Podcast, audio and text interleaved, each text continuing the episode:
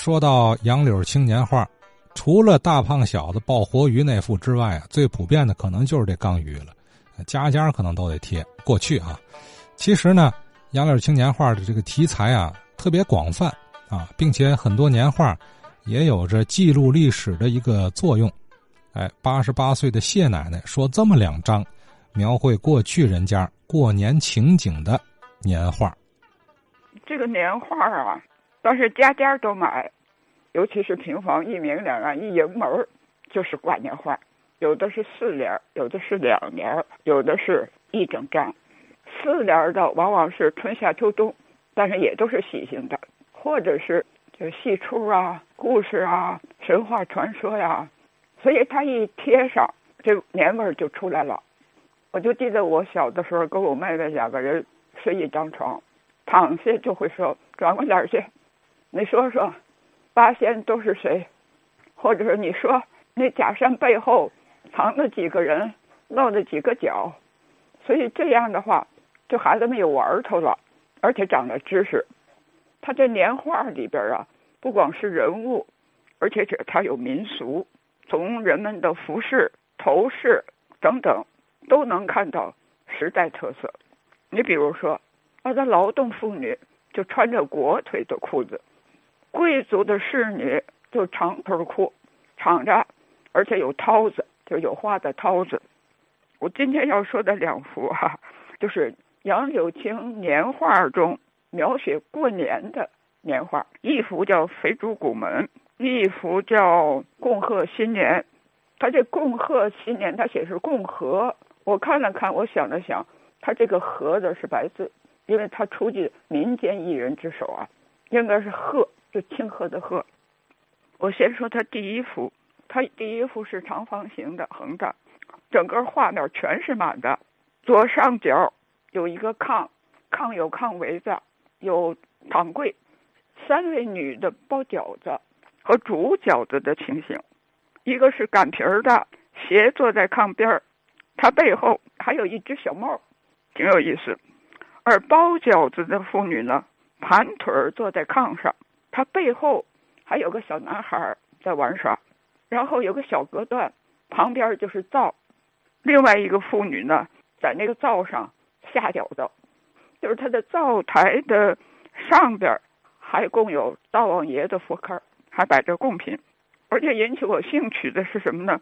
就是他那个灶台上边炕上边还垂着电灯，但是包饺子的妇女的身后呢还有蜡烛。然后对称的右上方也是炕，也有灶台。它那个灶台呢，接着盖，上面看来蒸的是馒头。炕上呢，坐了三个男士在那儿打牌，打纸牌，就打那个老纸牌。而且那三个男的坐姿啊，跟女人全不一样，坐在那儿戳着一条腿。还有他这画面底边左下方、右下方两个聚宝盆。除了这两个聚宝盆之外，又有好几个人。一个男的穿着马褂，看不清手里提着什么。他的脚底下，左边是鸡，右边是小狗，戴着帽盔。在他的前边是个小孩，穿着红裤子、绿袄，提着这个灯笼。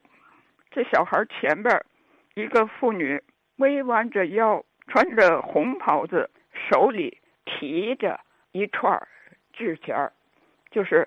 外圆内方的那个，用线穿起来，提了的，这就是压岁钱。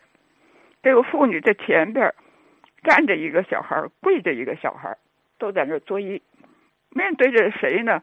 一个桌子旁坐着一个长胡子的老者，穿着大袍，穿着黄马褂，孩子们在拜年。而这位老者右手下垂，手里拿着东西，我觉得像纸钱然后这个老者的桌子边上是个圆桌，圆桌上有酒壶，有一个火锅。圆桌的对面，一个妇女抱着个小孩，右边靠着桌子还有一个妇女用手挑着一串钱。这就是底下的一二三四五六七八八个人，嗯，觉得画面非常丰富。这是拜年呐。然后这个画的正中间靠院里了，敞开的门上有字。人口平安，新年吉庆，敞着门门外头有人赶着一头猪放鞭炮，这就是肥猪拱门。看完以后，我觉得，哎呀，真好，这是浓厚的年味儿，浓厚的生活气息，百姓的生活全在这儿了。而且它上头有电灯，这说明这时候通电了。还有很多小细节，有的妇女是小点儿，我感觉到就是杨柳青年画，它的民俗特色非常好，就是它有很多就历史的记载，太好了。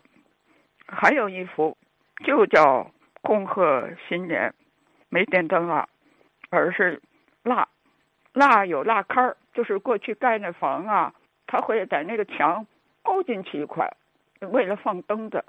它有蜡坑儿，点着蜡烛，中间敞开的门有福字儿。左边一个男孩儿戴着帽盔儿，还穿着没有袖子的那种背心儿，里边是长袍。一个妇女端着一笸箩吃的，但是看不懂是什么吃的，就像那小馒头一样。而这个妇女，她前边带个围裙，而且她的裤子是扎腿的，她那个脚是缠足。